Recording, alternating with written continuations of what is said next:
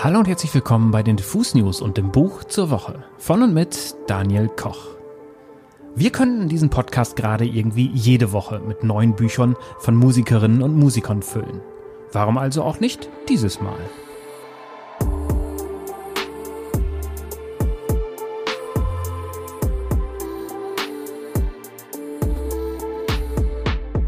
Deshalb habe ich heute den Roman Perlenbrauerei von Jenny Wahl für euch.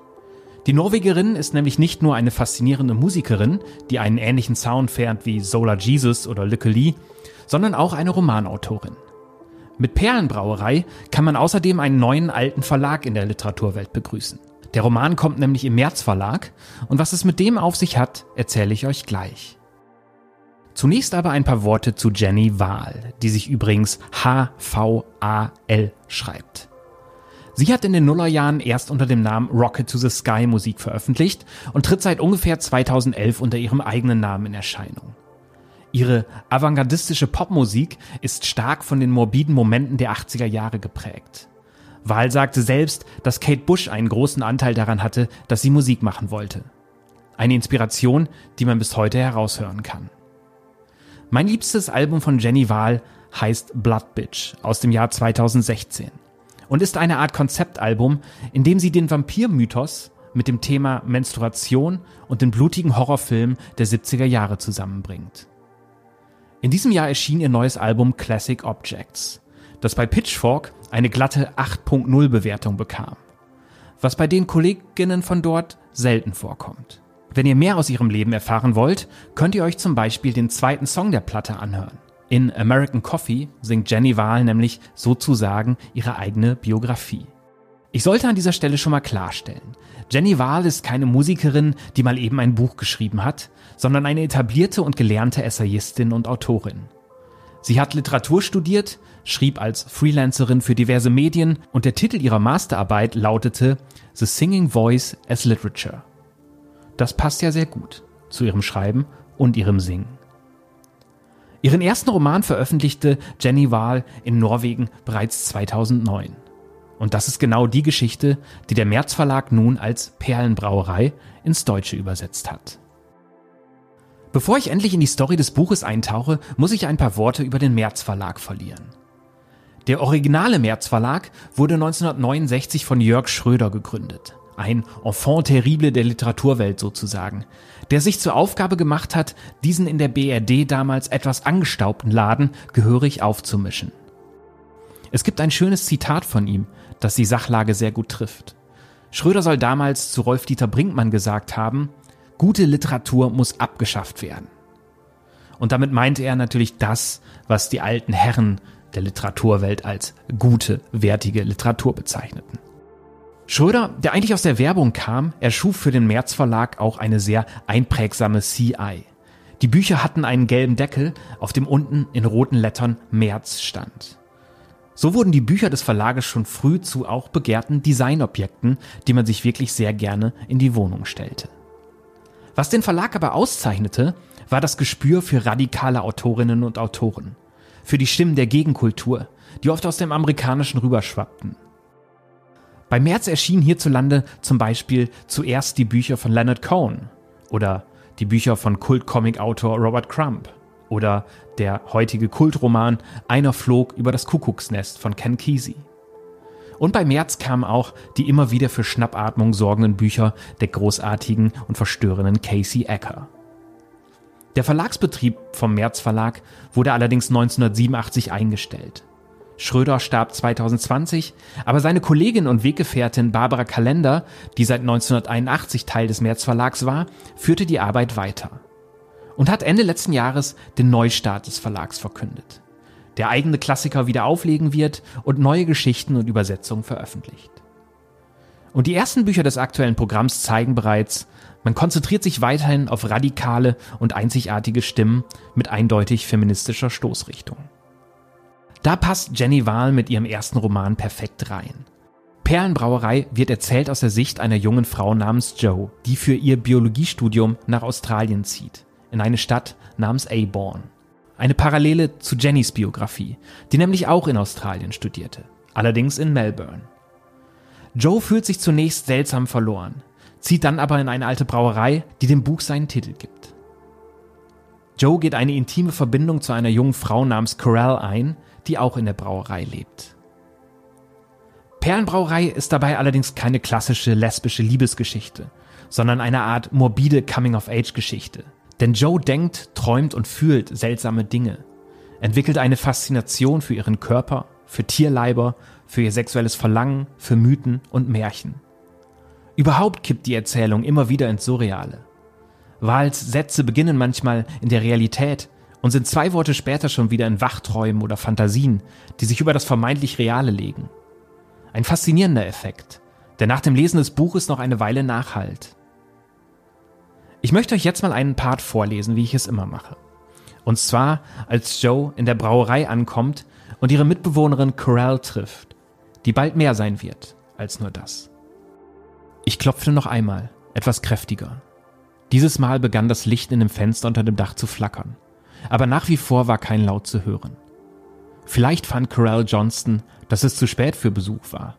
Oder vielleicht hatte sie bereits einen Mitbewohner gefunden. Ich war gerade dabei, die Strecke zurück zum Hostel zu planen, als ich die Tür plötzlich öffnete. Drinnen war die alte Fabrikhalle zu einer Wohnung umgebaut, mit dünnen Trennwänden aus Spanplatten, die gerade einmal halb so hoch waren wie die Decke. Die Zimmer dahinter erinnerten eher an Verschläge als an Zimmer. Corell Johnson führte mich durch das Spanplattenlabyrinth. Sie war ein schmächtiges Mädchen, einige Jahre älter als ich, in einem engen, hellgelben Wollpulli, der fast in ihre helle, gelblich-weiße Haut überging. Hinter ihr hing ein Pferdeschwanz gelbblonder Locken, der über ihre Schultern und ihrem Rücken vor und zurück wippte, während sie mit lautlosen langen Schritten über den Holzboden ging. Meine Stiefel trampelten hinter ihr her. Auch hier drin hatte ich den Eindruck, unnatürlich laute Geräusche zu machen, die sich in das Blechdach über uns legten und vor sich hin summten. Schließlich kamen wir am Küchentisch in der Mitte des Gebäudes an, und die gelbe Corral Johnson legte die Füße auf den Stuhl neben sich. Während sie ein wenig über sich erzählte, dass sie aus Brighton war, dass sie hier seit drei Jahren lebte, dass sie als Sekretärin in einem Büro arbeitete, saß ich da und betrachtete ihre Füße durch den Dampf der Teetasse. Ihre Zehen krümmten sich über einem kleinen Heizlüfter und die stark gestreckten Spanne ließen die Bewegung wie eine Ballettübung aussehen. Unten in meinen Stiefeln begannen sich meine eigenen Füße anzuspannen, als ob sie versuchten, ihre Bewegung zu kopieren. Also Joe, was meinst du? fragte sie lächelnd und fuhr fort, ohne auf eine Antwort zu warten. Wir haben hier eine Waschmaschine, TV, Matratzen, alles was wir brauchen. Plus eine ordentliche Portion Weirdness. Es ist halt eine alte Fabrik. Als ich hierher gekommen bin, fand ich es fast ein bisschen gruselig. Ich nickte und fragte mich, ob ich schon Teil des Wirs war, obwohl ich nie zuvor in ihrer Wohnung gewesen war. Aber es ist nicht gruselig, nur anders, fuhr sie fort und lehnte sich vor, zu mir. Das Haus lebt sein eigenes Leben. Man freundet sich damit an. Entschuldige mich einen Moment. Corell setzte die gebeugten Beine auf den Boden, stand auf und ging zur Badtür. In dem Moment, da sie außer Sicht war, schien es, als ob der Rest des Hauses übernahm und sich zu bewegen begann. Die Bodendielen knirschten gegeneinander, die Spanplatten schwankten wie lange Grashalme. Der Thermostat klickte und schaltete sich ein und aus, unsicher, ob es warm genug im Raum war. Das draußen raschelte gegen die Fenster. Aus dem Bad hörte ich das Geräusch von Jeansstoff, der über Haut gezogen wurde, das Geräusch von Haut, die sich auf Keramik zurechtsetzte, und zum Schluss einen tröpfelnden, stärker werdenden und schließlich entspannten Wasserstrahl. Es ist ganz schön hellhörig hier, Ihre Stimme, in Echo eingehüllt, kam von allen Seiten, als ob sie aus den Dielen, dem Heizlüfter, der Küchenuhr sprach. Der Strahl lief weiter. Zum Glück bin ich ziemlich ruhig. Jetzt waren es nur noch einige Tropfen, Pause und zum Schluss Papier, das zusammengeknüllt und über Haut gestreift wurde. Paper Thin Walls, sagte Corell und kicherte ein bisschen, doch das Geräusch der Spülung verschluckte das Lachen. Wie ich sagte, so ist es hier halt. Sie öffnete die Tür wieder, kam zurück zu ihrem Stuhl und legte die Beine zurück über den Lüfter. Der Tee hatte aufgehört zu dampfen. Sie legte ihre Hände mit einem zufriedenen Lächeln um die Tasse, als ob sie etwas erreicht hätte. Ich hatte nicht viele Mädchen getroffen, die reden, während sie pinkeln. Und auf jeden Fall keine, die darüber sprachen, dass sie pinkelten, während sie es taten. Für gewöhnlich ist es eine Leerstelle im Gespräch, selbst wenn jede für sich Kabine an Kabine sitzt. Vielleicht ist Pinkeln und Reden ein bisschen wie Singen und gleichzeitig ein Instrument spielen, dachte ich, Zwei Sätze Muskeln, die nebeneinander herarbeiten müssen. Du sprichst übrigens wirklich gut Englisch, sagte sie und lächelte. Ach, sagte ich. Wir werden alle mit der BBC großgezogen, wo ich herkomme. Naja, ich habe andere Norweger getroffen. Die sprechen mit schlimmen amerikanischen Akzent. Sie lächelte immer noch dasselbe interessierte Lächeln. Da hast du wahrscheinlich recht, sagte ich. Jetzt reden wir über dich.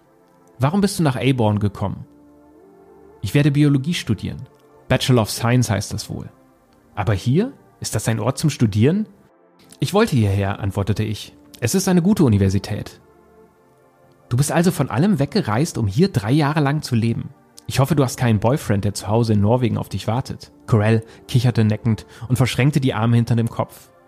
Der dünne Strickpulli wurde über ihren Bauch hochgezogen und der Stoff spannte sich über ihren Brüsten. Ich konnte keinerlei Andeutung von Brustwarzen erkennen. Kein Boyfriend, erwiderte ich in dem ruhigsten Tonfall, zu dem ich in der Lage war. Klingt gut, du bist ja noch so jung. Später am Abend, nachdem ich aus dem Hostel ausgecheckt und dem Wichsspiegel und den Golfschlägern in ihren schwarzen Leichensäcken hinter dem Rezeptionstresen Lebewohl gesagt hatte, lag ich wach in meinem neuen Bett und hörte Corell in einem Buch blättern. Ihre Finger schabten über das Papier, der Buchrücken knackte und die Bindungsfäden spannten sich. Als ich später aufwachte, war die Lampe aus, aber ich konnte immer noch einen schwachen Lichtschein über ihrer Schlafzimmerwand erkennen und das Geräusch von Haarlocken erahnen, die über ihre Wangen fielen, wenn sie sich umdrehte. Noch später begann der Kühlschrank zu brummen.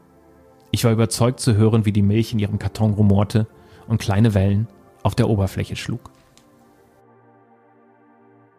Das war aus dem Kapitel Die Wohnung des Buches Perlenbrauerei von Jenny Wahl.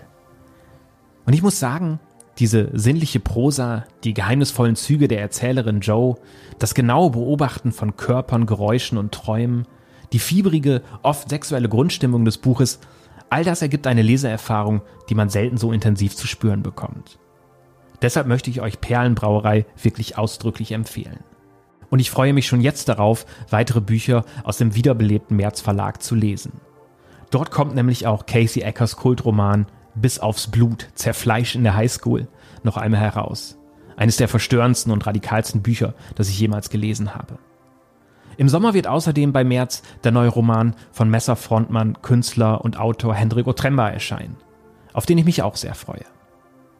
Tja, und damit sind wir für heute am Ende von den Diffus News und dem Buch zur Woche.